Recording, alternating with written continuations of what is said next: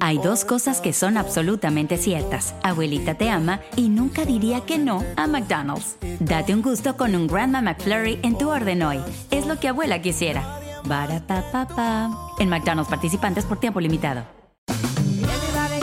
Ya regresó la venta para amigos y familiares de JCPenney, con 30% de descuento extra por toda la tienda. Esos son ahorros por encima de nuestros precios ya bajos. Ven con tus amigos y familiares y ahorren en grande. Y recuerda, el Día de los Padres es el 16 de junio. Y en JCPenney puedes encontrar el regalo perfecto, desde ropa, calzado, artículos de cuidado personal y más. JCPenney, vale la pena. Cupón válido del 3 al 9 de junio en selección de estilos. Aplican exclusiones. Detalles en la tienda jcp.com.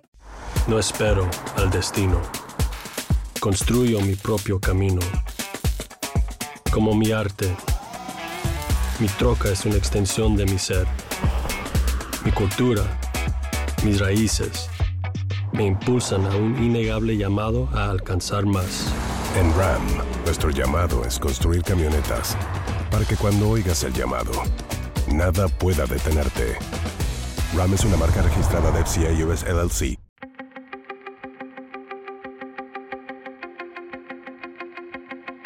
Temas importantes, historias poderosas, voces auténticas. Les habla Jorge Ramos y esto es Contrapoder. Bienvenidos al podcast. Vamos a hablar de México y de lo que ha ocurrido en los últimos días. El diario The New York Times sacó un reportaje en el que informaba sobre una investigación de los Estados Unidos hacia el gobierno de Andrés Manuel López Obrador. Básicamente, dice el reportaje, querían saber si había nexos de aliados del presidente con narcotraficantes. Al final, después de varios años, desecharon la investigación, no tenían, dicen, el apetito para continuar investigando al presidente mexicano. Muy bien. Lo que pocos saben es que cuando el presidente de México, López Obrador, sale a defenderse, publica en una pantalla gigante y luego lee el número telefónico de la corresponsal del New York Times que había hecho esa investigación. Muy bien, y a partir de entonces hay todo un debate sobre qué es lo que debe y puede decir el presidente respecto a corresponsales que hacen periodismo crítico.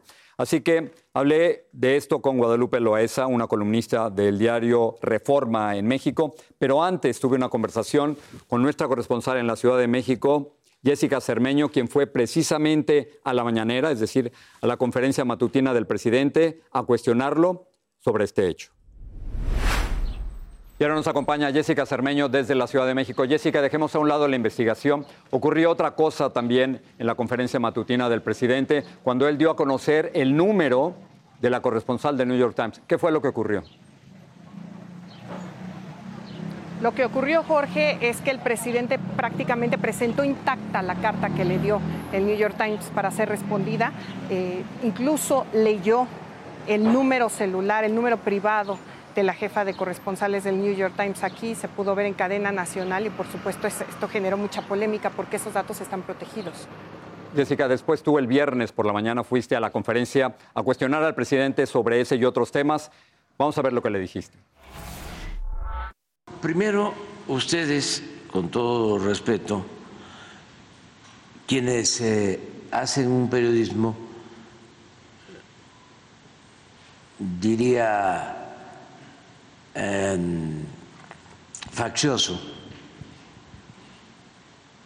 porque nada más em, se inclinan en favor de grupos de intereses creados. El teléfono que dio a conocer es el teléfono personal. ¿Y, qué pasa cuando esta periodista me está calumniando y me está acusando? de eso en este país. ¿Cómo no?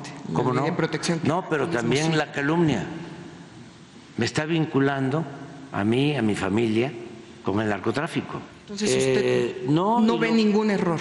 No, no, no. Volvería a presentar un teléfono privado de un claro, nosotros. Cuando se trata de un asunto en donde está de por medio la dignidad del presidente de México. ¿Y qué hacemos con la ley de transparencia? Señor no, no por encima de esa ley. Sí está la autoridad moral, la autoridad política.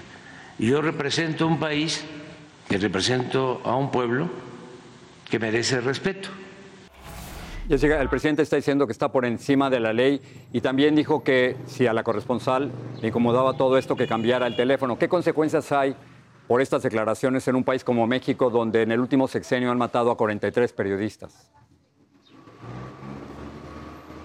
Pues obviamente existe ahora el temor, Jorge, porque como bien dices, en esa conferencia el presidente López Obrador lo que aseguró es que cualquier ley está por debajo de la autoridad política o moral que él representa. Es decir, que si él considera que nosotros, los periodistas de este país, volvemos a publicar o dar a conocer información que está en contra de esa autoridad moral, que a él le molesta, pues prácticamente puede volver a dar a conocer cualquier dato público, lo, cual nos parece terrible, datos privados, personales eh, de nosotros. Por supuesto que hay mucha preocupación entre los colegas, porque como tú sabes, cada mes, cada mes los colegas eh, periodistas en este país, pues somos acosados. Yo misma lo viví después de esa conferencia eh, con mensajes, con intimidaciones. A mí lo que me parece, Jorge, es que esta respuesta es una respuesta triste para el gremio periodístico de este país. Jessica, gracias. Gran trabajo el viernes en la mañana allá en México. Ese es nuestro trabajo, hacer preguntas difíciles. Jessica Cermeño desde la Ciudad de México. Gracias. Perfecto. No, no, no. Es un día muy complicado y lo estás haciendo muy bien. Para seguir analizando lo que está viviendo México, invitamos a la columnista del diario Reforma, Guadalupe Loesa. Ella también es autora del nuevo libro La amante del río Nilo. Guadalupe, gracias por estar aquí con nosotros. Quería preguntarte, tú que has estudiado durante décadas a los presidentes en México, ¿qué está pasando ahora con López Obrador? Ha habido dos investigaciones eh, de las cuales él está muy molesto, dicen que son calumnias. qué está ocurriendo con él? Mira, eh, este, muchas gracias antes que nada por la entrevista y muchos saludos a tu auditorio. Mira, lo que pasa es que se cree intocable. Eh, López Obrador se cree intocable y entonces pues nunca se imaginó la, la, respuesta y lo que se está investigando por parte de New York Times. Y no conoce el mundo, no lo entiende. Es un hombre muy soberbio, muy necio, se cierra, eh, a su alrededor lo hacen sentir, ¿qué te puedo decir? Un emperador. Este, entonces, el López Obrador ahorita por primera vez, creo yo, que tiene miedo, se siente muy vulnerable, están sus hijos de por medio, eh, está lo que sucedió con el presidente de Honduras después de 22 meses que, que, lo aprendieron en Estados Unidos, en fin. Yo creo que el presidente de la República en estos momentos de elección presidencial se siente vulnerable se siente con miedo. quisiera dejar a un lado por ahora al, presidente López Obrador y concentrarme en el tema de que por primera vez en la historia de México una mujer va a poder llegar a la presidencia de México. Hay, dos grandes candidatas. Tú junto con miles de mujeres has luchado por los derechos de la mujer en México. ¿Cómo, cómo se llega a este momento? ¿Qué significa? Pues mira, tiene un significado enorme para las mujeres en México. Vamos a tener por primera vez eh, una mujer presidente antes de los Estados Unidos, antes que Canadá y antes que Francia, lo cual a mí en lo personal me llama mucho la atención.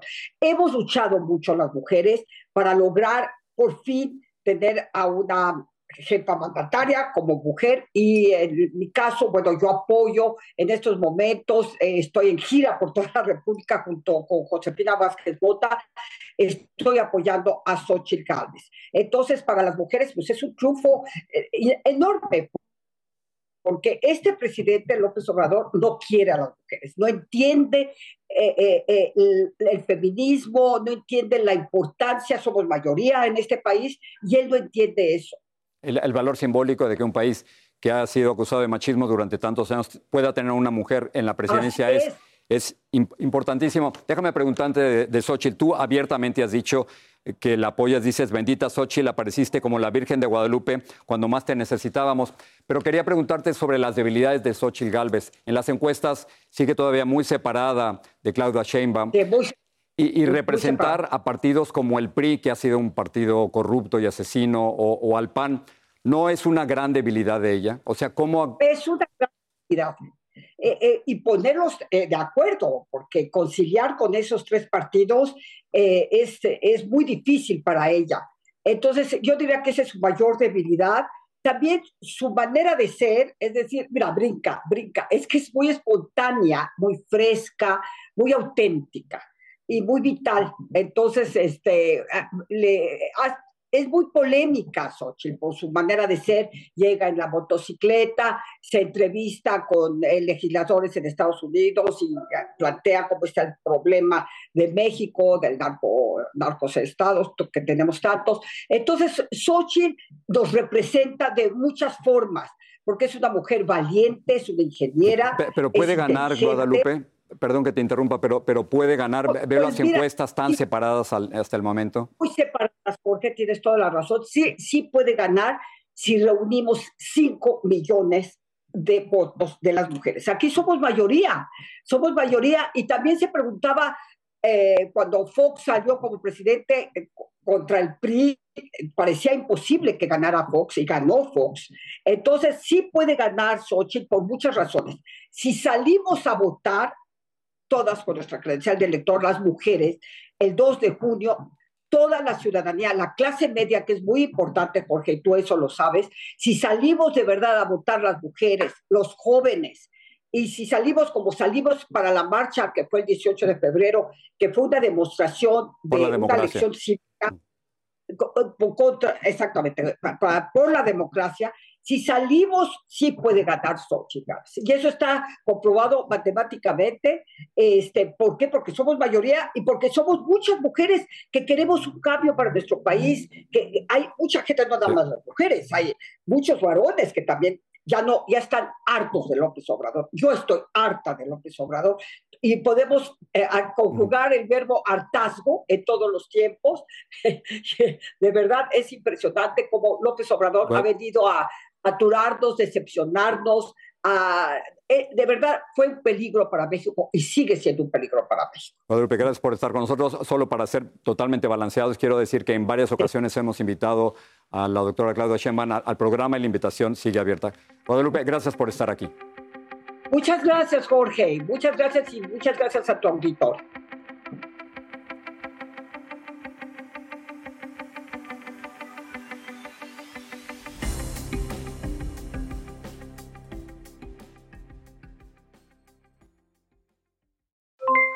Aloha mamá, ¿dónde andas? Seguro de compras. Tengo mucho que contarte. Hawái es increíble. He estado de un lado a otro con mi unidad. Todos son súper talentosos. Ya reparamos otro helicóptero Blackhawk y oficialmente formamos nuestro equipo de fútbol. Para la próxima te cuento cómo voy con el surf y me cuentas qué te pareció el podcast que te compartí, ¿ok? Te quiero mucho. Be All You Can Be, visitando goarmy.com diagonal español. Hay dos cosas que son absolutamente ciertas. Abuelita te ama y nunca diría que no a McDonald's. Date un gusto con un Grandma McFlurry en tu orden hoy. Es lo que abuela quisiera. En McDonald's participantes por tiempo limitado. Hacer tequila, Don Julio, es como escribir una carta de amor a México. Beber tequila, Don Julio, es como declarar ese amor al mundo entero. Don Julio es el tequila de lujo original, hecho con la misma pasión que recorre las raíces de nuestro país. Porque si no es por amor, ¿para qué? Consume responsablemente. Don Julio Tequila, 40% alcohol por volumen, 2020. Importado por Diageo Americas, New York, New York.